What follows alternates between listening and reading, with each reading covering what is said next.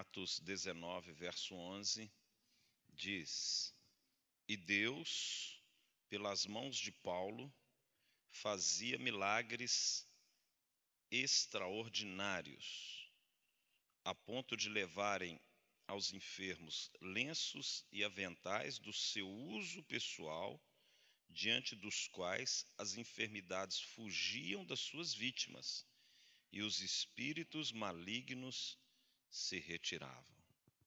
Glória a Deus. Aleluia.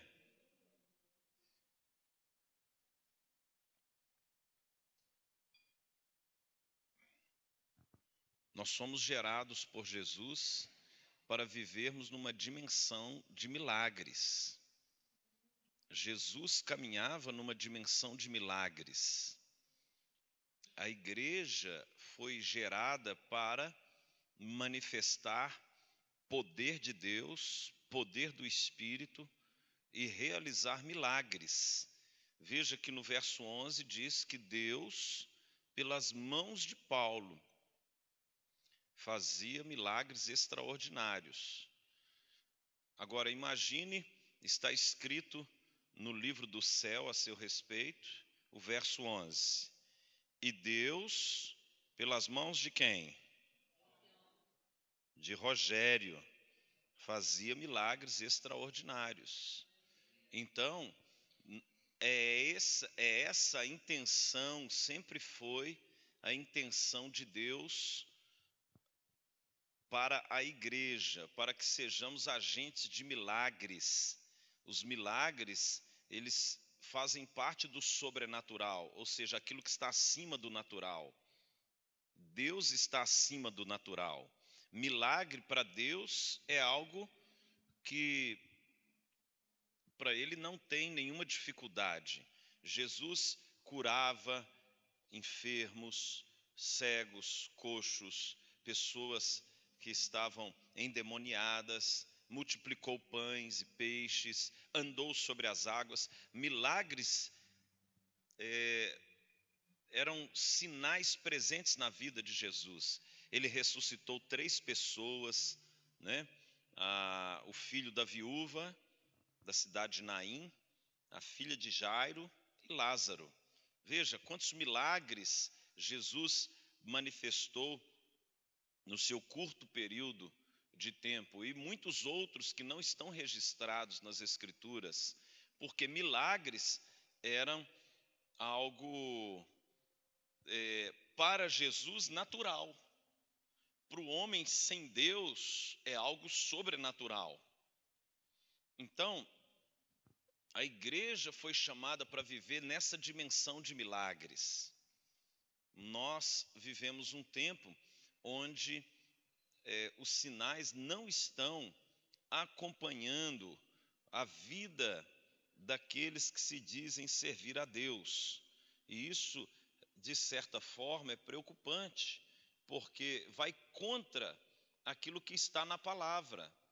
Se o que está na palavra é uma realidade, eu posso viver essa realidade. Eu posso viver uma vida de milagres. Eu creio que Deus tem isso para nós, o seu povo. Amém?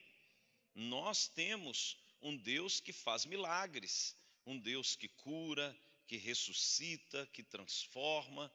Então, Jesus ele falou: "Olha, vocês farão ainda obras maiores".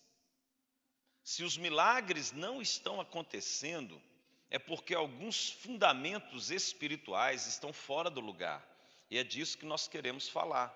Para nós entrarmos numa dimensão de milagres, nós temos que alinhar os fundamentos do nosso espírito, da nossa alma, do nosso coração, das nossas motivações, da nossa fé, do nosso relacionamento com Deus, da nossa relação com os princípios do reino, para que nossa vida, ministério, possam manifestar milagres extraordinários por onde Deus nos enviar.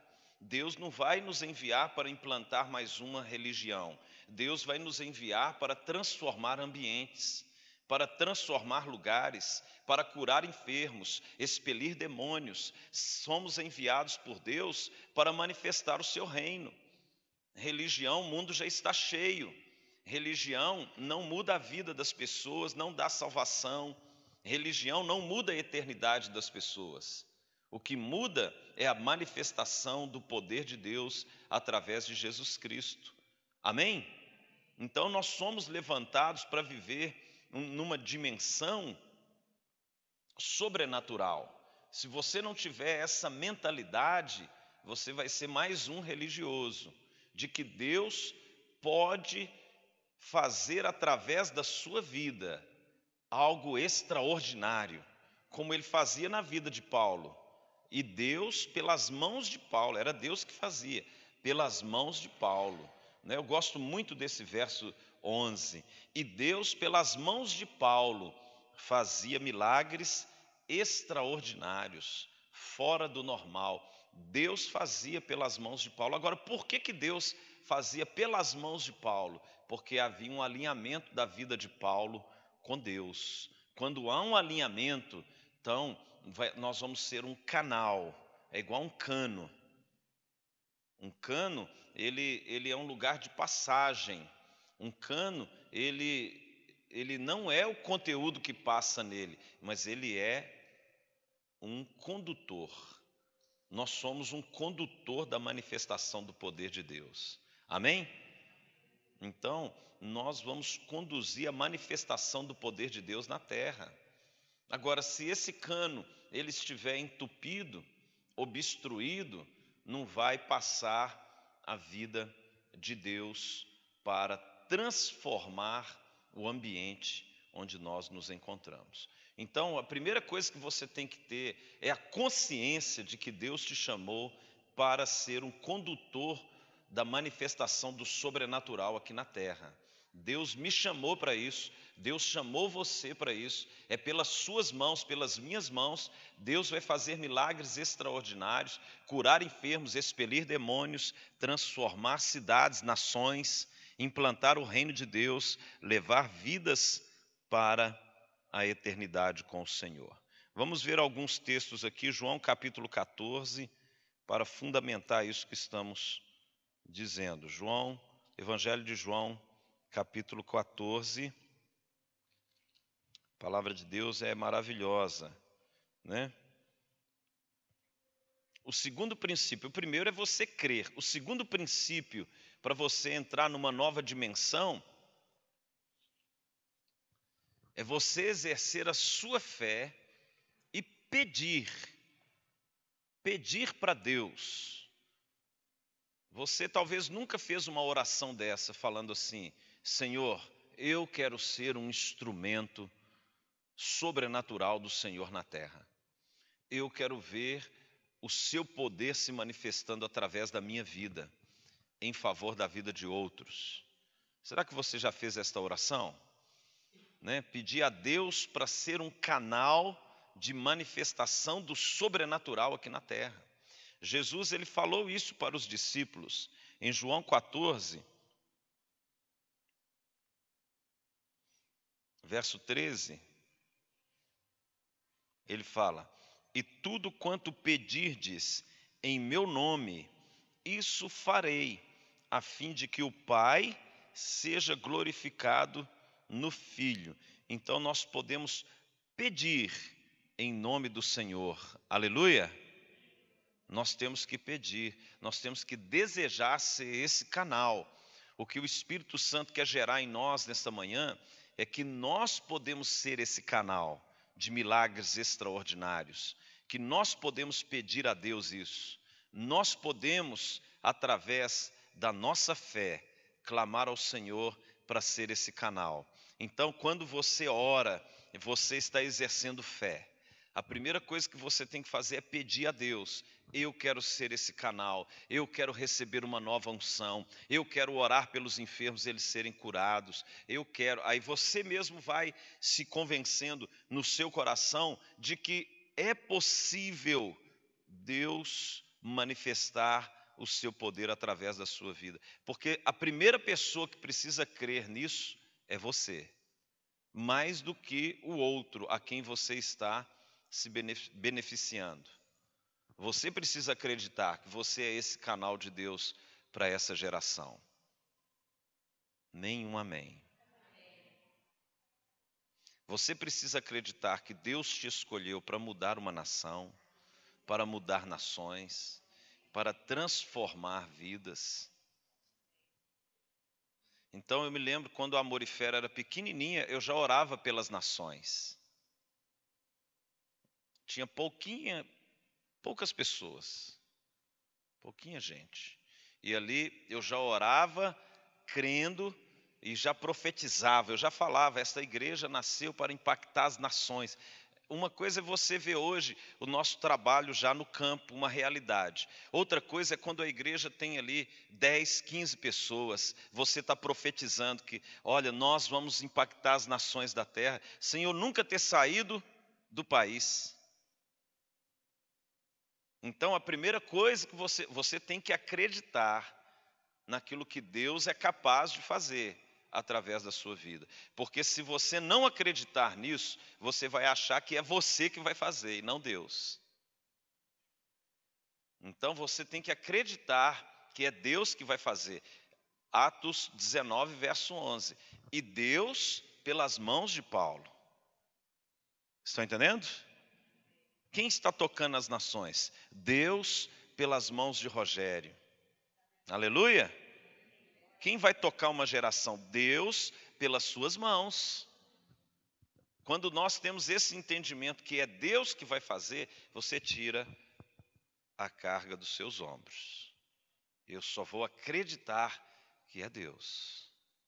Então, se Deus, ele é poderoso para fazer infinitamente mais do que tudo que eu já vivi até hoje, ele pode fazer. E aqui o Senhor Jesus está nos ensinando tudo quanto pedirdes em meu Pai, pedirdes em meu nome, isso farei, a fim de que o Pai seja glorificado no Filho.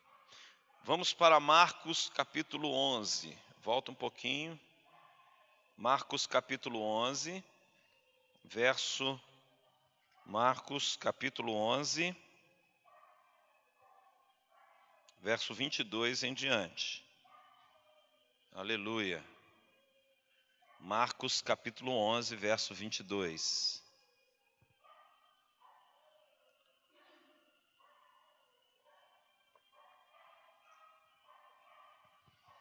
Ao que Jesus lhes disse: Tende fé em Deus. 23. Porque em verdade vos afirmo que, se alguém disser a este monte: ergue-te e lança-te no mar, e não duvidar no seu coração, mas crer que se fará o que diz, assim será com ele. Por isso vos digo que tudo quanto em oração pedirdes, crede que recebestes, e será assim convosco. E quando estiverdes orando, se tendes alguma coisa contra alguém, perdoai, para que vosso Pai Celestial vos perdoe as vossas ofensas. Amém? O que, que Jesus está dizendo? Se você tem alguma situação e você tem fé, tem de fé em Deus, diga para essa situação. Uma coisa que é interessante que nós aprendemos sobre princípios de fé é que a fé ela se manifesta através das palavras. Então você diz aquilo que você crê que Deus é capaz de fazer. Aleluia. Aí você libera no mundo espiritual. Eu creio que nós vamos receber um milhão de reais para investir em missões. Então você libera uma palavra de fé. E quando você libera e crer naquilo que está dizendo, e eu oro isso, nós vamos receber um milhão de reais para investir em missões. Uma coisa é você, é, você pode, porque o nosso Deus é o dono do ouro e da prata, ele pode mover céus e terras. Para investirmos em missões, enviarmos obreiros, estabelecermos igrejas, bases missionárias, centros de treinamento para formar outros obreiros, para que vidas recebam a Jesus Cristo. Então, você tem que diz, dizer, esse é um, um, princípio de fé que eu estou falando aqui, olha. É, verso 23, porque em verdade vos afirmo, se alguém disser, então a base da fé está naquilo que você fala. Se você fala, eu não consigo, você está certo, você nunca vai conseguir. Então, um princípio de fé está muito relacionado com aquilo que revela do seu coração. A dimensão da fé que você vai expressar através das suas palavras. Não é uma fé vazia, falar coisas desalinhado com o propósito de Deus. Você tem que dizer algo que esteja alinhado com a vontade de Deus. Escreva isso. Você tem que expressar aquilo que está alinhado com a vontade de Deus. Não é ficar falando palavras sem propósitos. Estão entendendo?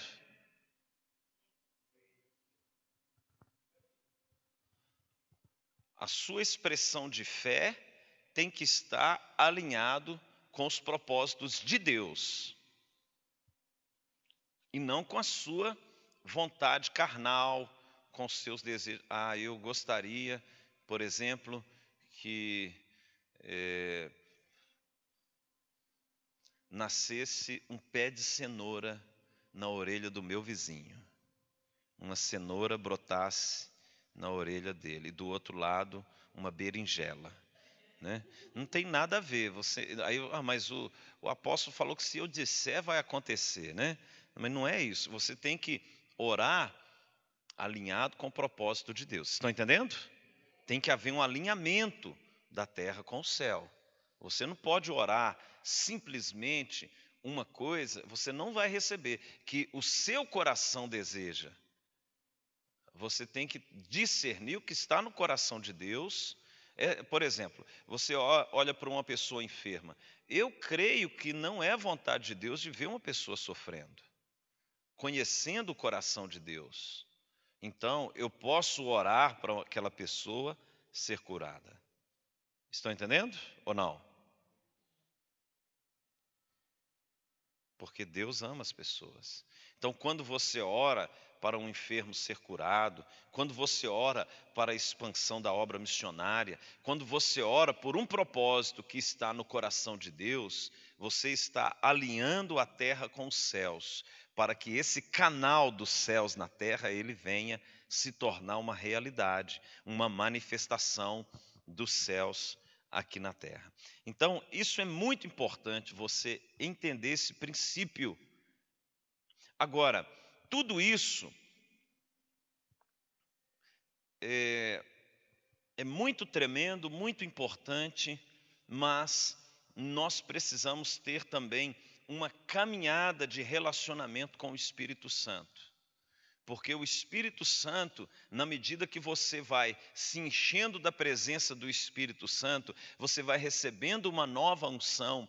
Quanto mais unção você recebe do Espírito, mais discernimento você tem acerca da vontade de Deus. E maiores serão as manifestações de Deus através da sua vida. A unção do Espírito, ela é essencial para a manifestação do poder de Deus aqui na terra. Glória a Deus. Chegou um tempo de milagres em nosso meio, irmãos.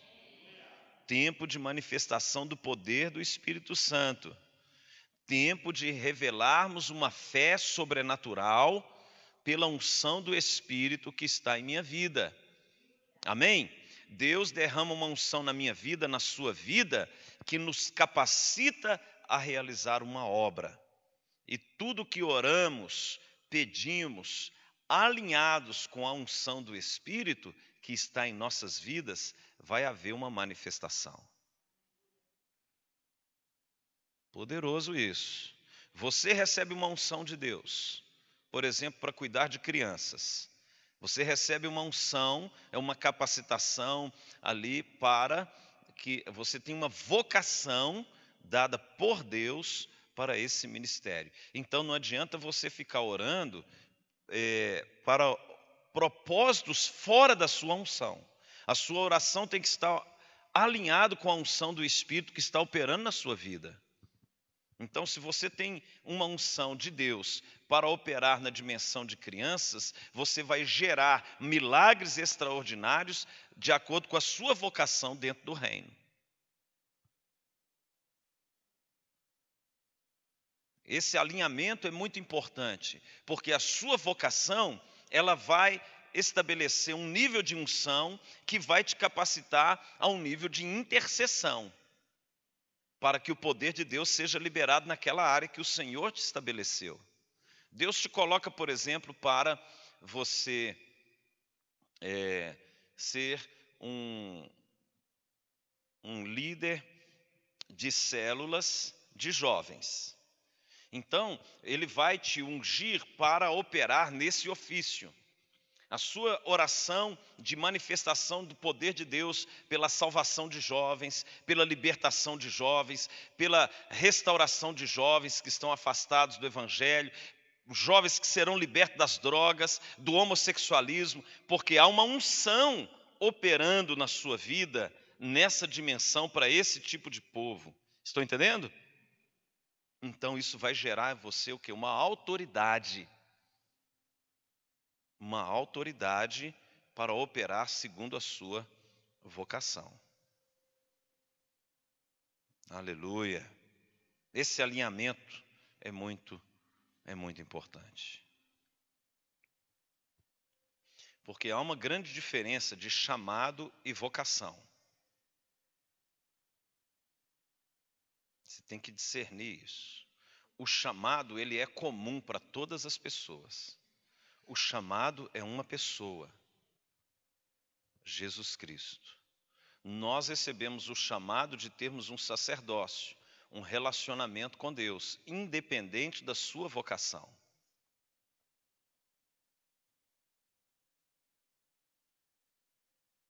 O seu chamado, o meu chamado, é ser conforme a imagem e semelhança de Jesus. Então muita gente confunde chamado com vocação. Agora, a sua vocação pode ser diferente da minha. Mas o chamado não. O chamado da igreja, por isso que a palavra igreja é chamada. Chamada para ser diferente. Nós somos chamados para andar em Cristo, para viver no Espírito, para sermos cheios da presença de Deus, para vivermos em santidade. Isso é chamado para todos nós. Nós somos chamados para sermos fiéis aos mandamentos de Deus, para pregarmos o evangelho. O chamado, ele é comum para todas as pessoas, a vocação não. A vocação está relacionada com aquilo que Deus quer operar na terra através da sua vida, que o Espírito Santo vai derramar uma unção te capacitando para operar em uma dimensão, em um propósito, em uma geração.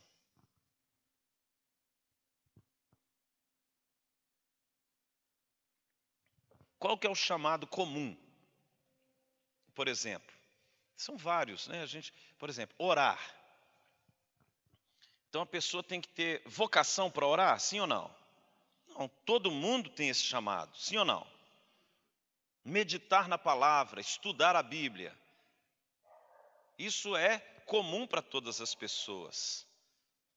Tomar a sua cruz é comum para todas as pessoas.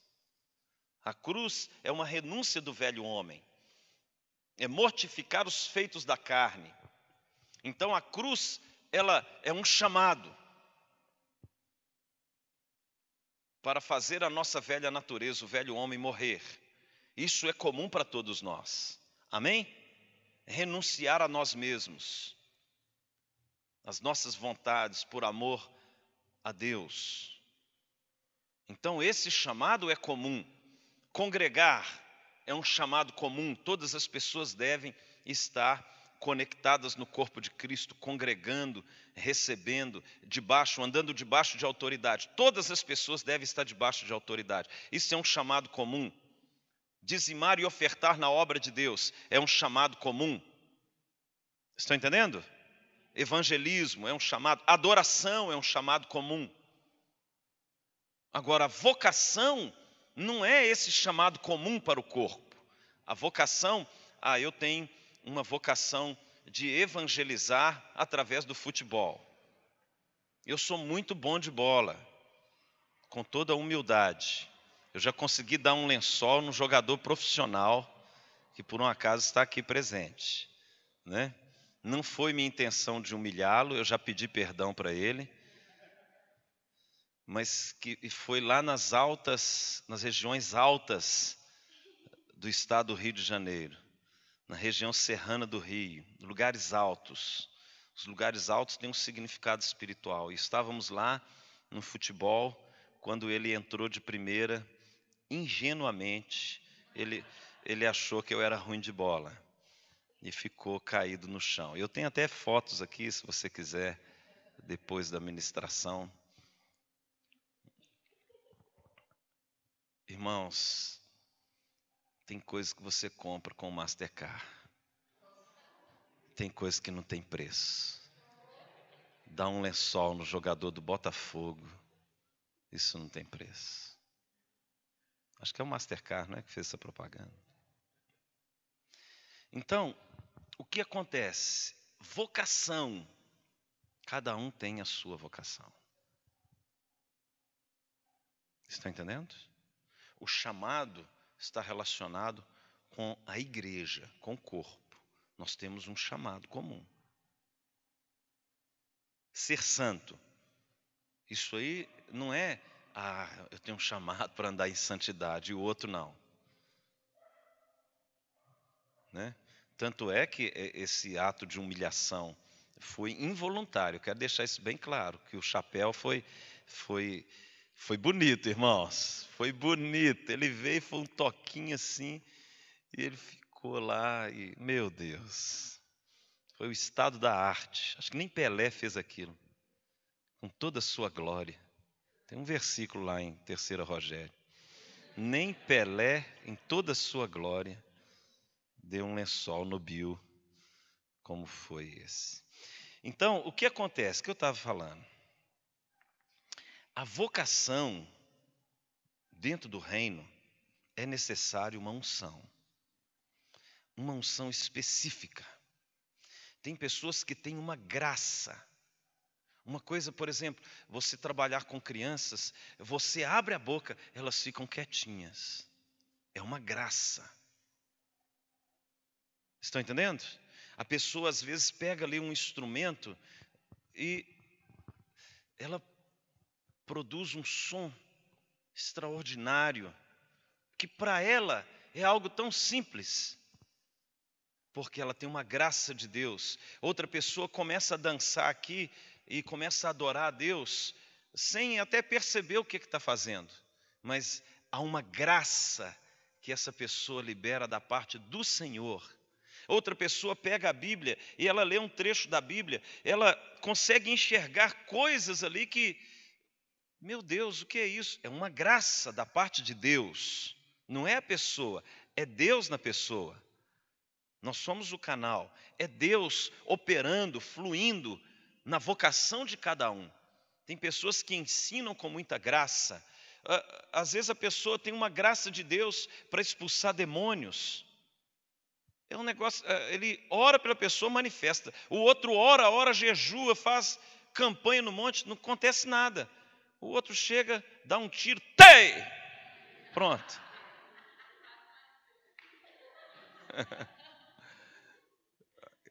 Aí o outro cai lá, você olha assim, meu Deus, mas eu orei ali agora, nada aconteceu. É uma graça. Estão entendendo? Outra pessoa tem graça para prosperar financeiramente, para abençoar a obra de Deus. A pessoa semeia, outros, é uma luta para ele dar 10 reais de oferta, ele tem que suar a camisa. O outro vem, oferta, dá o tênis, sai descalço para a igreja. Ele tem, ele tem graça para adorar, para ofertar, assim, de uma maneira além do normal, que eu quero dizer. Um desapego é, fora do comum. Outra pessoa tem uma graça de Deus para interceder, para jejuar. Fica 40 dias sem comer, assim, sem. Você olha, meu Deus. Aquilo é uma manifestação de Deus para os propósitos que Ele tem no corpo, onde as pessoas vão receber esta unção. Agora, esta unção, ela pode, ela, ela é algo. Eu queria ver com vocês aqui em Atos capítulo 18, algo na história de um homem muito tremendo.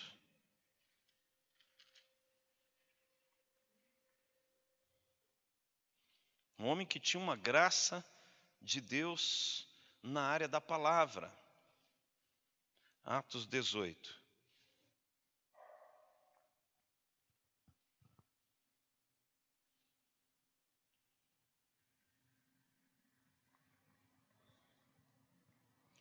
Verso 24. Estão comigo?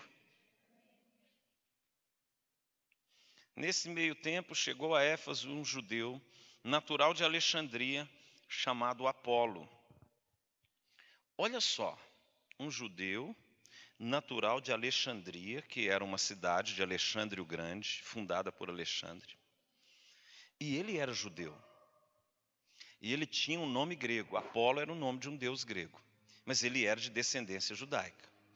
Olha só as características desse homem, chamado Apolo. Homem eloquente, e poderoso nas Escrituras. Então, ele era um homem que conhecia a palavra e ele sabia comunicar muito bem, era eloquente. Ele, ele expressava, as pessoas compreendiam o que ele falava. Ele tinha uma graça de Deus na comunicação da palavra. Verso 25: Era ele instruído no caminho do Senhor. Ele era um homem que conhecia o plano da salvação. Amém? Ele sabia acerca do Messias, ele era instruído acerca do Messias, do Filho de Deus. Outro ponto. Sendo fervoroso de espírito, era um homem de oração, era um homem fervoroso no relacionamento com Deus. Outro ponto. Falava e ensinava com precisão acerca de Jesus. Também era poderoso no ensino. E era preciso acerca do que ele ensinava acerca de Jesus. Conhecendo apenas o batismo de João, mas havia nele uma limitação. Qual era a limitação de Apolo? Ele se movia em uma revelação do passado. Ele se movia numa unção que já havia passado. Ele conhecia apenas o batismo de João. Ou seja, ele, ele era um homem vocacionado por Deus para pregar a palavra, estão entendendo? Ele tinha uma vocação, ele conhecia, era eloquente, ele era o cara, era um obreiro poderoso, no sentido das qualificações dele. Você imagina ter um Apolo no seu ministério. O cara prega bem, conhece bem a palavra, ele conhece precisamente o plano da salvação, mas só que ele caminhava numa unção que já havia sido passada, numa revelação passada. Ele estava lá no batismo de João, e sendo que a nuvem do Espírito Santo já havia se movido, Jesus já havia eh, morto, ressuscitado, eh, subido aos céus, enviado o Espírito Santo, o Pentecostes já havia acontecido e ele estava ainda no batismo de João. Pessoas vocacionadas se movendo numa unção errada. Pessoas que têm uma vocação de Deus, mas têm uma revelação fora do seu tempo. Pessoas que têm uma vocação poderosa, como Apolo, mas não têm a revelação do Espírito. Por que, que isso acontece? Porque as pessoas têm que entender que não é só a vocação, não é só esse chamado que você tem para executar uma determinada tarefa no reino de Deus, que é importante. Ele era um homem eloquente, poderoso nas Escrituras, mas ele se movia numa revelação errada, numa unção errada. A nuvem já havia se movido e ele ficou parado. O que, que acontece quando você está em um ministério que às vezes a igreja é uma bênção, a igreja ela é um lugar gostoso, está cheio de irmãos ali maravilhosos, eles amam o Senhor, verdadeiramente amam o Senhor, mas eles não estão sintonizados com o que o Espírito Santo está fazendo, eles estão se movendo debaixo de uma revelação errada. E o que, que aconteceu aqui? O fato de Apolo ele ser uma pessoa vocacionada, numa unção do passado. Isso trouxe consequências. Trouxe consequências. Aí eles estavam lá em Éfeso, olha aí o verso 24. Nesse meio tempo, chegou a Éfeso. Estão entendendo? Aí chega esse homem lá na igreja, chega lá em Éfeso. Apolo, chega lá um apóstolo. Apolo era um apóstolo tremendo. 1 Coríntios 3 fala que ele era um apóstolo. E ali, Apolo, ele chega na igreja de Éfeso, pregando a, a, debaixo ali da vocação dele, uma unção relacionada ao arrependimento, que era a revelação de João. Verso 26. Ele, pois, começou a falar ousadamente na sinagoga. Ouvindo, porém, Priscila e Áquila, tomaram-no consigo e com mais exatidão lhe expuseram o caminho de Deus. Por que Priscila e Áquila? Ele estava lá pregando ousadamente na sinagoga. Agora, olha aqui no início do capítulo 18. Verso 1. Depois disto, deixando Paulo Atenas, partiu para Corinto. Lá encontrou certo judeu chamado Áquila, natural do Ponto, recentemente chegado da Itália, com Priscila, sua mulher, em vista de ter Cláudio decretado que todos os judeus se retirassem de Roma. Paulo aproximou-se deles e, posto que eram do mesmo ofício, passou a morar com eles e ali trabalhava, pois a profissão deles era fazer tendas. Olha o que, que aconteceu. Paulo chega ali naquela região é, em Corinto. Ele chega em Corinto, encontra quem? Priscila e Áquila. Paulo começa a pregar, encontra os dois, os dois começam a conversar. Paulo vai morar na casa de Priscila e Áquila. Eles trabalhavam no mesmo ofício, faziam tendas. O que, que acontece com Priscila e Áquila? Eles começam a receber um discipulado de Paulo. Aí Paulo começa a derramar sobre eles as revelações do que Deus estava fazendo, o poder de Deus, a operação do Espírito. Aí Paulo discipula Priscila e Áquila. Depois Paulo leva Priscila e Áquila para Éfeso. E Paulo foi para outras regiões pregar o Evangelho. Quando Priscila e Áquila estão na igreja em Éfeso, chega Apolo.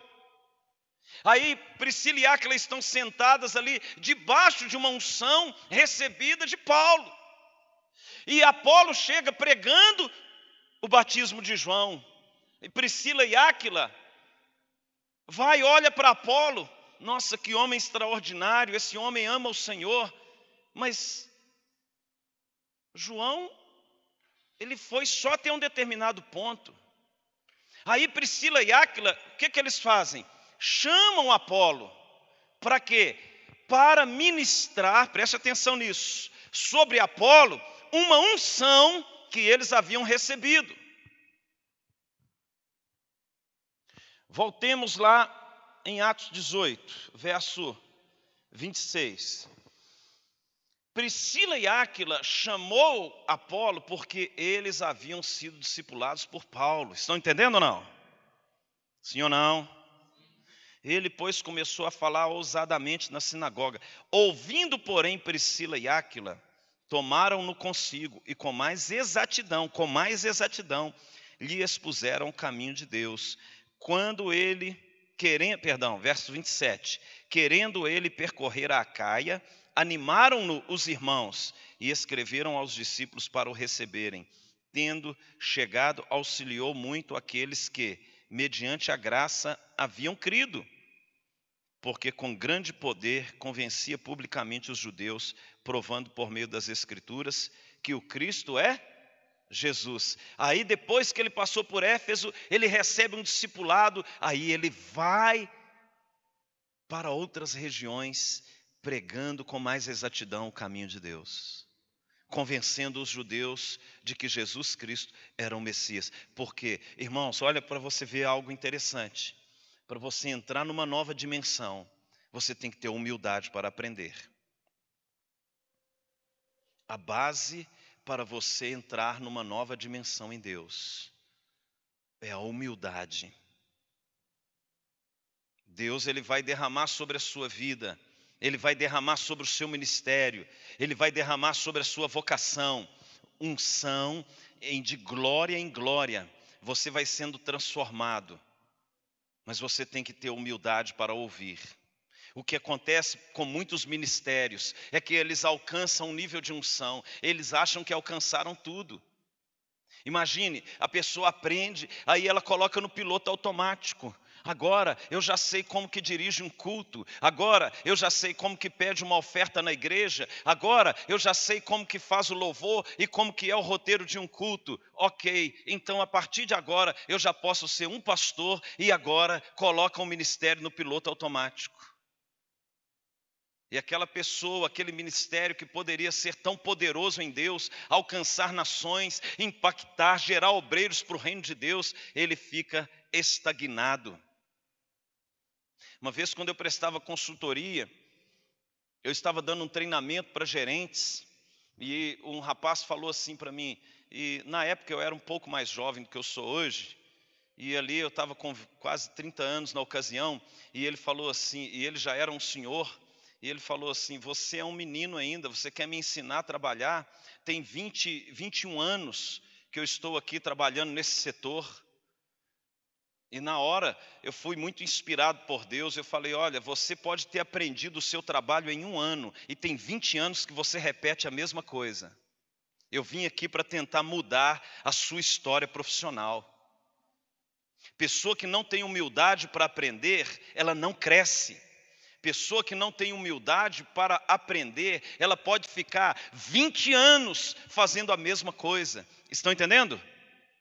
Porque estão debaixo de uma unção do passado. Se Apolo ele fosse uma pessoa orgulhosa, quando Priscila e Áquila chamaram eles, aí ele poderia falar: Quem é você? Eu estou pregando a palavra tem muito tempo, eu já rodei aqui esse mundo pregando a palavra, vocês querendo me ensinar alguma coisa? Apolo era um grande apóstolo do reino, mas ele teve humildade para ouvir Priscila e Áquila. Priscila e Áquila haviam sido discipulados por Paulo. Aí o que, que acontece? Capítulo 19, verso 1: Aconteceu que, estando Apolo em Corinto, Paulo, tendo passado pelas regiões mais altas, chegou a Éfeso, na igreja onde Apolo havia passado, e achando ali alguns discípulos, perguntou-lhes: Recebestes porventura o Espírito Santo? Quando crestes? Ao que lhe responderam: Pelo contrário, nem mesmo ouvimos que existe o Espírito Santo. Então Paulo perguntou: Em que, pois, fostes batizados? Responderam: No batismo de João. Olha só, a igreja de Éfeso estava operando no batismo de João, porque era a revelação que Apolo tinha. Agora você imagina o apóstolo Paulo percorrendo as regiões, chega lá em Éfeso, vai participar do culto, ele senta lá na frente, ele nem, não vê nenhuma manifestação sobrenatural, ele não vê ninguém orando em línguas, ele não vê o poder de Deus se manifestando. Aí ele fala assim: com licença, tem algo errado aqui. Vocês não receberam o Espírito Santo, não há manifestação do Espírito Santo aqui. Aí eles falam: Espírito Santo? Nós nem sabíamos que existe o Espírito Santo. Preste atenção, se você opera numa unção fora do tempo, você vai gerar discípulos fora do tempo. O que aconteceu com a igreja de Éfeso é que eles estavam agora operando na mesma unção que Apolo estava operando antes. Mas veja o amor de Deus de ter enviado Paulo para aquela região. Estão entendendo ou não? Sim ou não? O amor de Deus. Receber o Espírito Santo? Não receber. Não, nem sabemos. Como assim o Espírito Santo? Aí Paulo vai no ponto. Em que vocês foram batizados? Deus trouxe vocês nesse PDI para derramar um novo batismo na sua vida. Para sair de um nível de revelação e entrar em outro nível de revelação. Apolo operava em um nível de revelação e gerou discípulos nesse nível de revelação. Na medida que vocês recebem um novo batismo, esses discípulos que vocês vão gerar, eles vão estar na dimensão de unção que vocês estiverem operando. Então a unção, ela é transferida. A unção, ela serve para te colocar em um lugar nas regiões celestiais. Então, por exemplo, você recebe uma unção, é igual um quadrante desse. Eu estou nessa dimensão aqui, no mundo espiritual. Eu recebo uma unção do Espírito Santo, eu começo a buscar a Deus, Deus começa a falar comigo, Ele me promove espiritualmente, ele começa a me colocar numa nova revelação. Olha, eu quero através da sua vida, fazer milagres extraordinários nas nações, impactar muitas cidades aqui no Brasil. Eu quero fazer uma obra sobrenatural. Deus, Ele tira você de um lugar espiritual e te coloca em outro lugar espiritual, e agora você começa a gerar discípulos de um outro lugar espiritual. Aí você vai se enchendo do espírito, praticando o seu sacerdócio, orando em línguas, lendo a palavra, meditando a palavra, aprendendo com outros, aqueles que passaram por uma dimensão aonde você ainda não passou. Você senta para escutá-los, eles vão liberar uma unção sobre a vida de vocês. Eles já fizeram coisas que você não fizer, não fez ainda. Aí você começa a se mover para um outro lugar nas regiões celestiais. Por isso que quando um discipulador cresce, você que é discípulo também cresce. Por isso que você deve investir no crescimento do seu discipulador. Porque o crescimento dele também vai abrir caminhos para o seu crescimento. Isso é um princípio poderoso. Por que, que Priscila e Áquila puderam ministrar a vida de Apolo? Porque eles haviam sido ministrados por Paulo. Agora chega Paulo lá, ele começa a participar do culto. Mas esse culto aqui está faltando cair neve de tanta frieza. E Paulo começa a ficar bravo. Vocês não receberam o Espírito Santo, não tem operação de poder de Deus, estou vendo ninguém orando em línguas. Aí olha o que, que acontece. Verso 4: Disse-lhes Paulo: João realizou batismo de arrependimento, dizendo ao povo: que cresce naquele que vinha depois dele, a saber, em Jesus. Eles, tendo ouvido isto, ouviram, foram batizados em o nome do Senhor Jesus. Você vai ser batizado na unção daquilo que você está recebendo através do discipulado. Eles ouviram que Jesus havia trazido um novo batismo, um batismo de salvação, um batismo do reino. Eles, pois, foram batizados, o segundo batismo deles. Verso 5: Eles, tendo ouvido isto, foram batizados em o nome do Senhor Jesus. E impondo-lhes Paulo as mãos, olha o terceiro batismo, veio sobre eles o Espírito Santo, e tanto falavam em línguas como profetizavam. Aleluia. Aí chega um cidadão, Paulinho das Nações, cabelo partido de lado, de óculos, um menino bonito. Paulo chega lá, cheio da unção de Deus. Ele fala: Vocês não foram batizados no Espírito Santo. A importância de você caminhar com alguém que está se movendo em uma revelação que possa conduzir você para aquele lugar. Paulo, depois, quando ele começa a ministrar, ele começa a ministrar sobre os irmãos da igreja de Éfeso. E o que, que acontece? O Espírito Santo vem sobre eles. Aleluia, aleluia. O que, que aconteceu com a igreja de Éfeso? Eles receberam tantos sinais. Irmãos, Éfeso foi uma igreja estratégica, porque era muita batalha espiritual naquela igreja. Primeiro Deus envia Priscila e Áquila, depois envia Apolo, depois envia Paulo, depois envia Timóteo, depois envia João. Depois que João sai da ilha de Pátimos, ele vai para a igreja de Éfeso. Agora você estuda a igreja de Éfeso, você olha lá, tinha Diana dos Efésios que era adorado, tinha um principado do inferno naquela cidade. Por isso Deus envia só cabeção, porque a batalha ali era grande.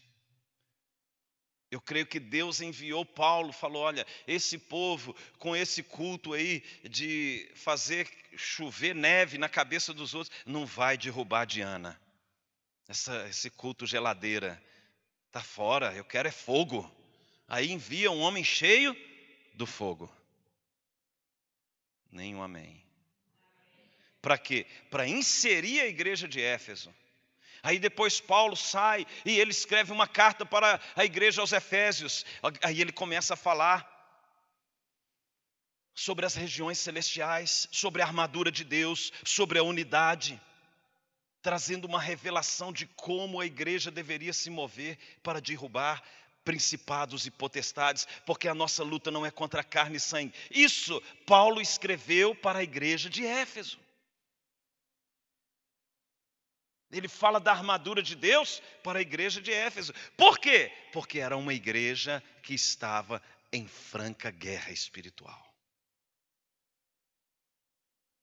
Ou seja, Deus revelou a eles o que eles precisavam para destruir as obras do diabo. Nenhum amém. Aí o que acontece? Paulo ministra o batismo no Espírito Santo, eles recebem o Espírito Santo, e os doze homens, olha só, verso de número 7, verso 6: E impondo-lhes Paulo as mãos, veio sobre eles o Espírito Santo. Essa questão da imposição de mãos é muito tremenda, isso é uma doutrina muito poderosa da igreja. Impor as mãos sobre alguém está relacionado a você estar debaixo de uma cobertura você se submeteu a uma unção. E Paulo impôs as mãos. E aí eles começaram, eles foram batizados no Espírito Santo. Olha só o que diz. E tanto falavam em línguas como profetizavam. Aí o culto começou a pegar fogo. Aí começou. Aí a unção veio. Aí Paulo tirou até o jaquetão dele. Eita, aqui está pegando fogo agora. Aí Paulo começou. Paulo era bem sapatinho de fogo. Então, o que acontece?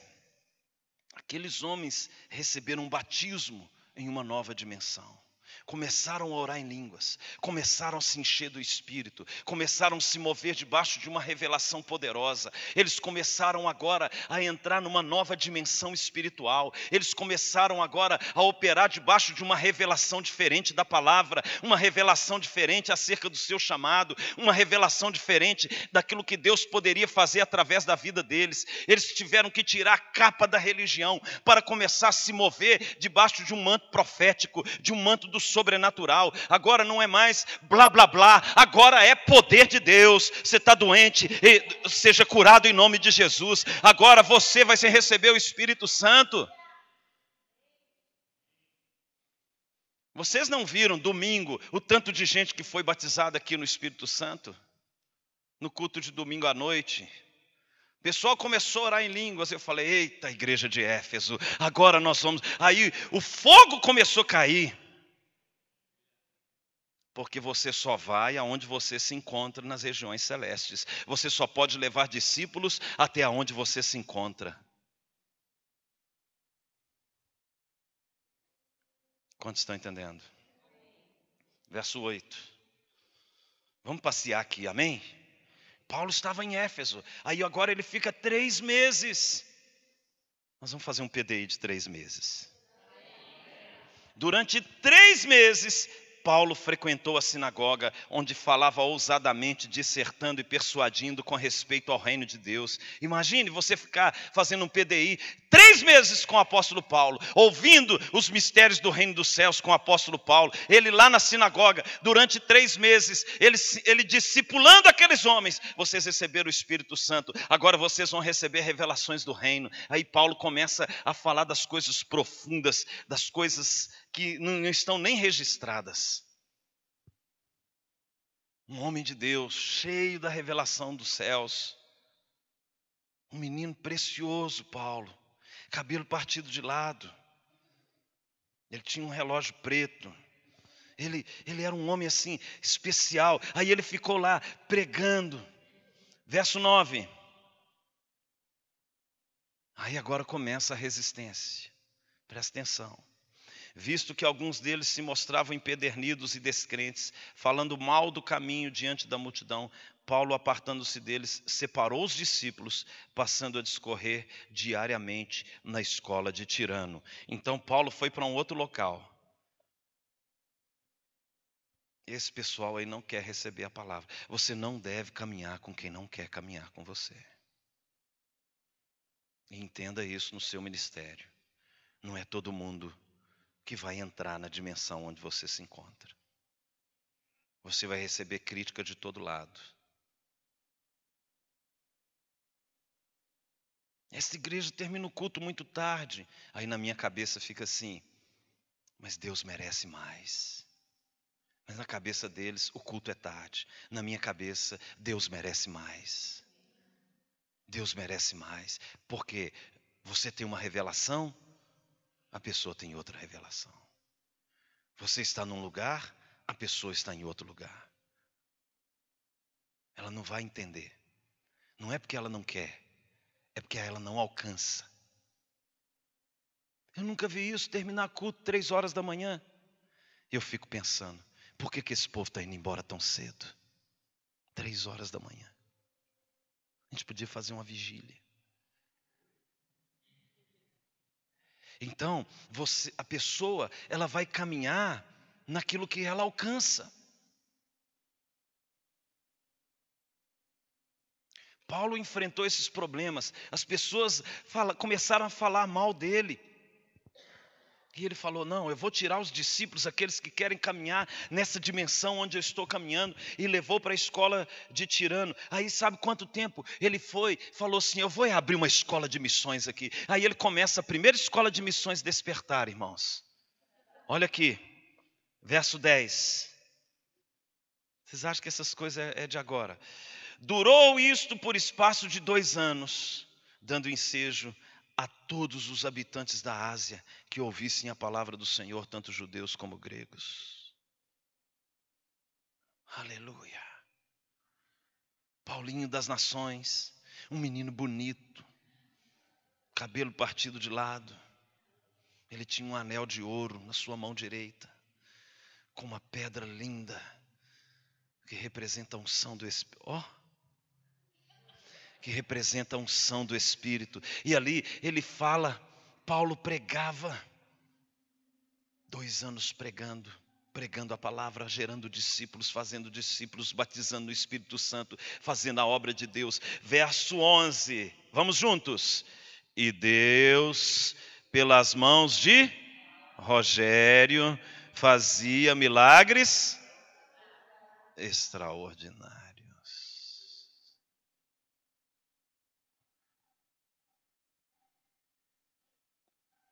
Não é todo mundo que vai te entender. E não queira agradar todo mundo. É o maior erro que muitos líderes cometem no ministério. É querer ser um político. Não é todo mundo que entende. Não é todo mundo que tem o mesmo coração que você. Não é todo mundo que tem o mesmo espírito. E não vai ser mesmo. Paulo enfrentou resistências. Nós estamos falando do apóstolo Paulo, irmãos. Não é qualquer pessoa, não.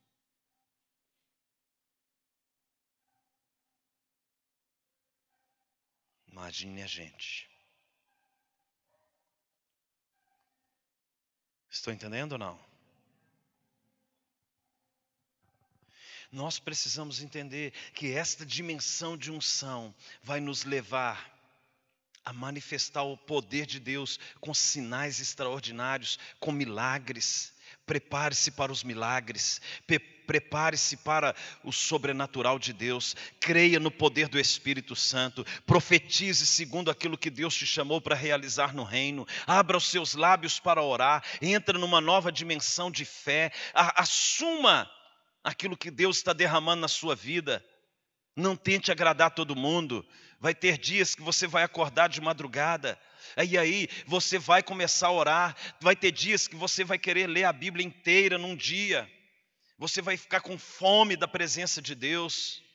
E essa unção, na medida que você vai caminhando, algo vai acontecendo na sua identidade, algo vai sendo transformado dentro de você, algo, as revelações de Deus, o entendimento espiritual, esta caminhada, ela vai te conduzindo a uma mudança de identidade, a uma mudança na sua maneira de ser, de viver, as coisas que você vai realizar na terra, tudo vai mudando. Às vezes vai mudar geograficamente, vai mudar você de ministério, vai mudar você é, de trabalho dentro do corpo. Hoje, irmãos, eu já fui até líder de grupo de senhoras. Você imagina? Porque não tinha ninguém na igreja onde eu congregava para liderar senhoras. Eu falei, pastor, pode contar comigo. Eu lidero até Deus levantar alguém. E aí tinha lá um culto chamado Tarde da Bênção, que só ia as doninhas lá para o culto, e elas iam lá orando para orar, e chegava lá, era eu, para liderar a rede de senhoras.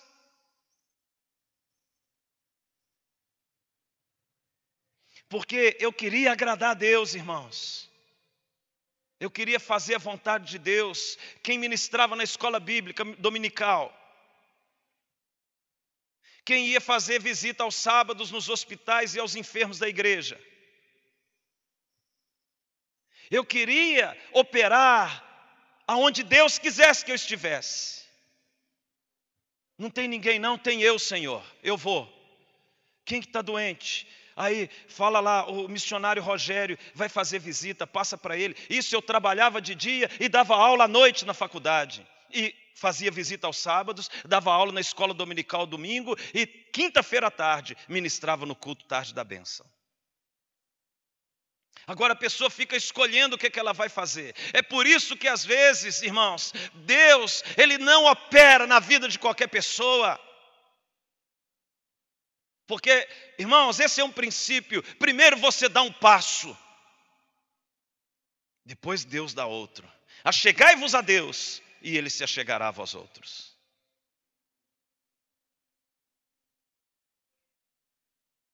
Então, aquele que tem, será dado mais. O que não tem, até o que não tem, vai ser tirado dele. E dá para aquele que, que,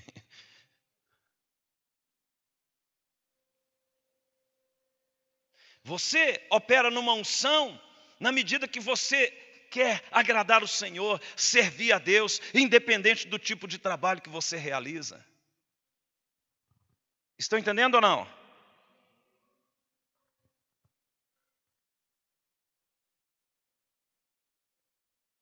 Nós temos que parar com essa visão religiosa de que eu tenho que operar aonde só onde Deus quer que eu esteja. Não, irmãos. Quando abrir uma oportunidade, pula para dentro. O privilégio é seu de servir a Deus. A honra é sua. Não é Deus que precisa da gente. Somos nós que precisamos dele. Você abre a porta para as pessoas liderarem umas células. Parece que a pessoa está fazendo um favor para Deus. Irmão, se eu pudesse, eu lideraria 10, 15 células. Sozinho. Porque ali eu vou compartilhar o Evangelho. Eu fico vendo as pessoas hoje, por que elas não recebem uma unção do Espírito? Porque elas não querem servir, sacrificar, renunciar à própria vida. Elas querem que Deus as abençoe para elas poderem realizar algo. Não é assim que funciona. Não é assim que funciona.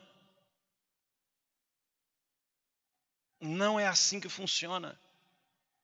Estão entendendo? Certa vez fui numa igreja, eu estava lá como visitante, que eu estava em outra cidade, eu falei, me deu vontade de participar do culto, aí eu fui lá, aí eu vi que estava cheio de menino, não tinha ninguém para ficar, aí eu fui pedir lá a pessoa, falei, eu posso ficar com as crianças? Eles não sabiam que eu era pastor.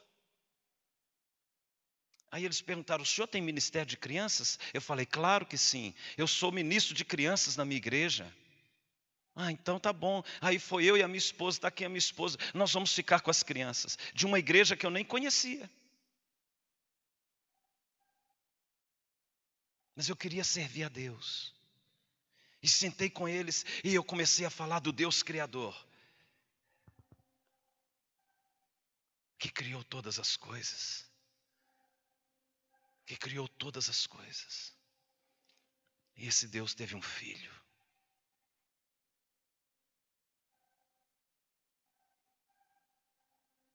E eles ficaram assim, quietinhos ouvindo. Uma igreja que eu nunca tinha ido. Mas eu sabia no meu espírito que era a minha igreja. Era o meu povo. Enquanto você tiver uma mentalidade de religião, você não vai conseguir ver as coisas que Deus pode fazer através da sua vida. Paulo ele fazia milagres extraordinários. A unção era tão forte na vida dele que até os lenços que ele enviava, os aventais. Agora imagine, eu fico imaginando esse texto de Atos 19. O que, que você faz com um avental? Avental e lenço naquele tempo eram instrumentos de serviço. Veja o que acontece. Verso 12: a pontos de levarem os enfermos lenços e aventais de seu uso pessoal. Era como se pegasse algo que ele trabalhasse para limpar, porque naquele tempo era um outro contexto histórico. Os lenços eram usados para passar óleo, para tirar a poeira do corpo das pessoas.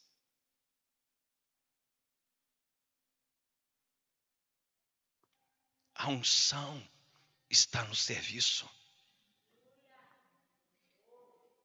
A unção é desatada para quem serve. Por isso que os lenços e os aventais de Paulo curavam enfermos, expelia demônios, porque eram instrumentos do trabalho de um homem de Deus. Aleluia.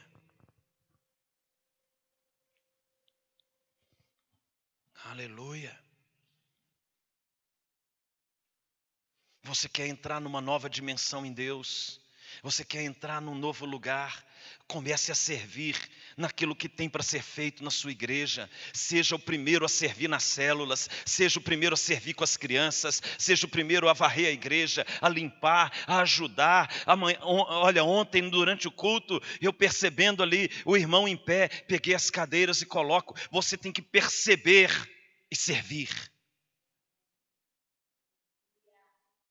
Não é esperar alguém te pedir para fazer alguma coisa, se você está vendo que precisa. Às vezes eu vejo, eu fico observando, eu, eu, gosto de observar. Às vezes tem um lixo ali na rampa, eu fico observando, as pessoas passam pelo lixo, passa pelo lixo, passa pelo lixo. Eu fico observando quem é que vai pegar o lixo e colocar na lixeira. São poucas pessoas que fazem isso.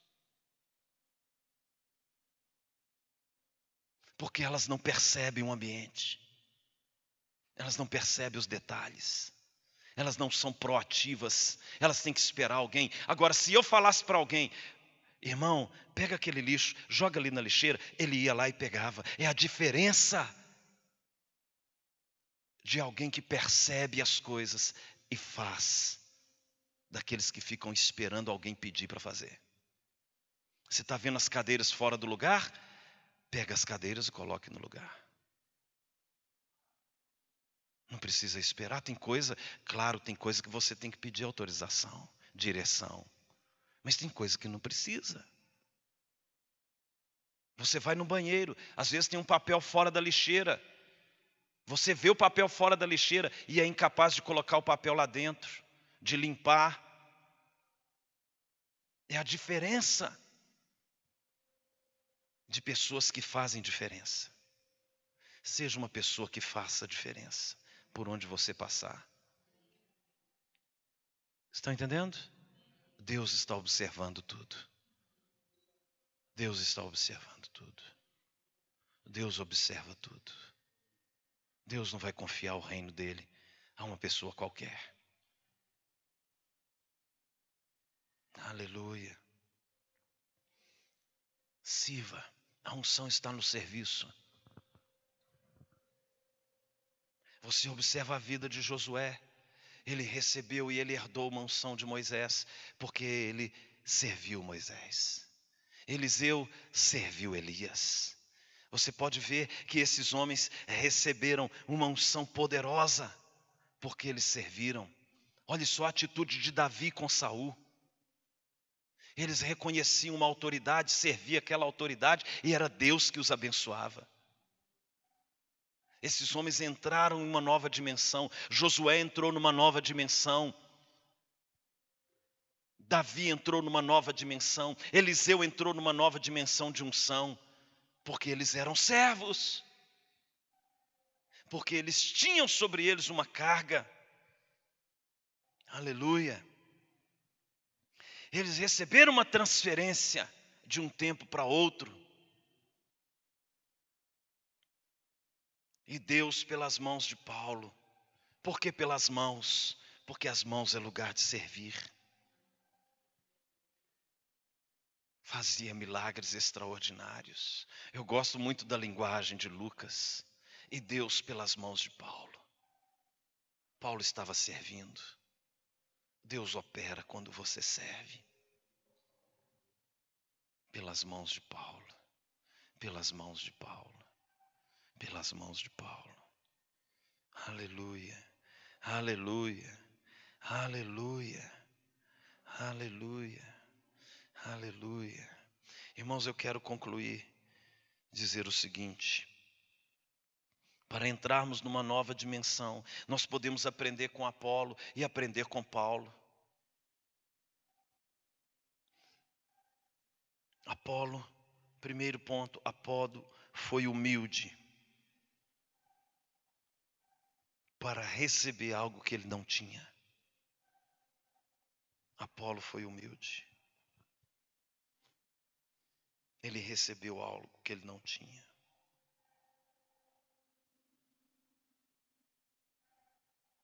Segundo, Apolo estava mais interessado em agradar a Deus do que a si mesmo.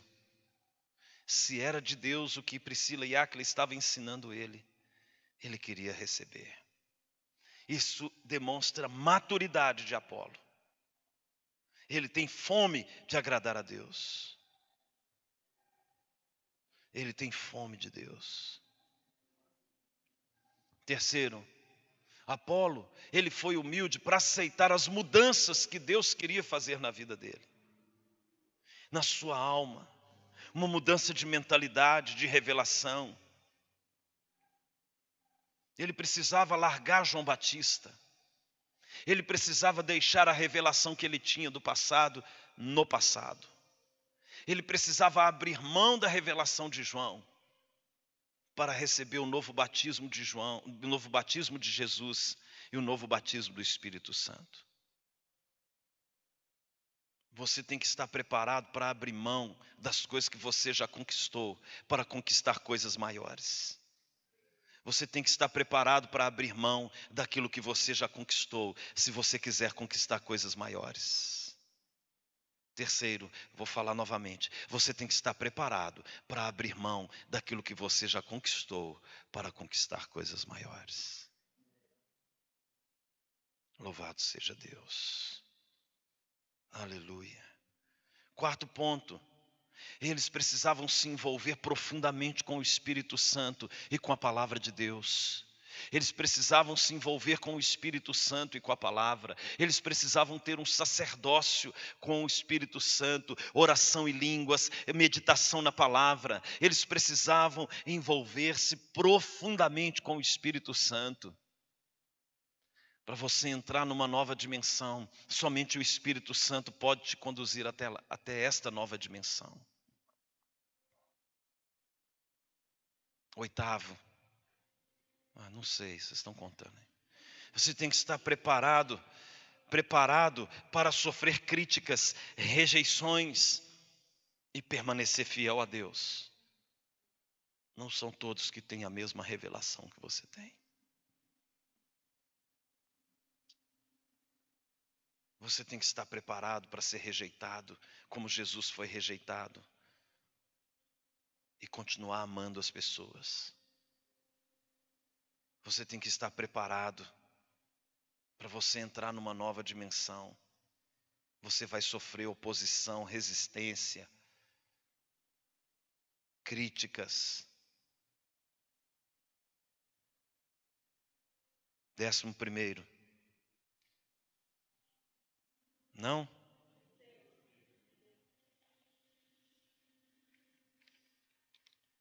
A nova dimensão tem preço.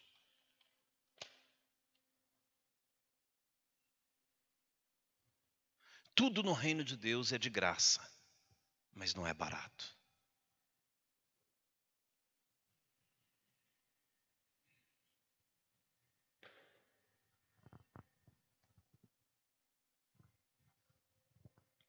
Tudo no reino de Deus é de graça, mas não é barato. Aleluia, aleluia, aleluia. Décimo oitavo, procure discipuladores que vão te conduzir a um lugar que você nunca esteve.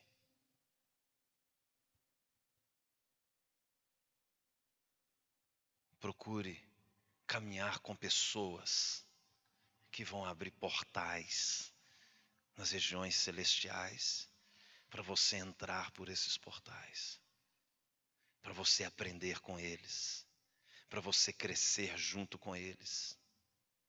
Jesus falou: vocês vão conhecer a árvore pelo fruto. Procure caminhar com pessoas no reino. Seja uma pessoa de conexões, escreva isso. Seja uma pessoa de conexões, se relacione com o corpo de Cristo. Tenha relacionamentos com quem se relaciona com o Espírito Santo.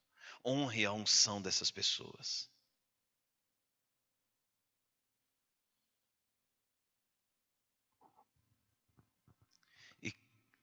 Vigésimo oitavo, creia que é Deus que faz todas as coisas, segundo o conselho da sua vontade. Deus faz todas as coisas, segundo o conselho da sua vontade. É Deus que fazia milagres através de Paulo. Glória a Deus, glória a Deus. Produção. Você pode me ajudar ali, produção? Feche os seus olhos, quero orar por vocês, liberar uma unção sobre a sua vida. Paulo impôs as mãos e eles começaram a falar em línguas e profetizar. Eu creio, irmãos, Paulo foi um dos melhores discípulos que eu já tive até hoje. Ensinei muitas coisas para ele. Por isso que ele penteava o cabelo de lado.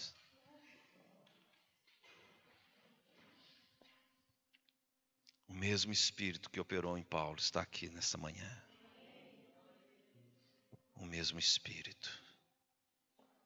Deus quer nos levar a uma dimensão nova no reino dos céus.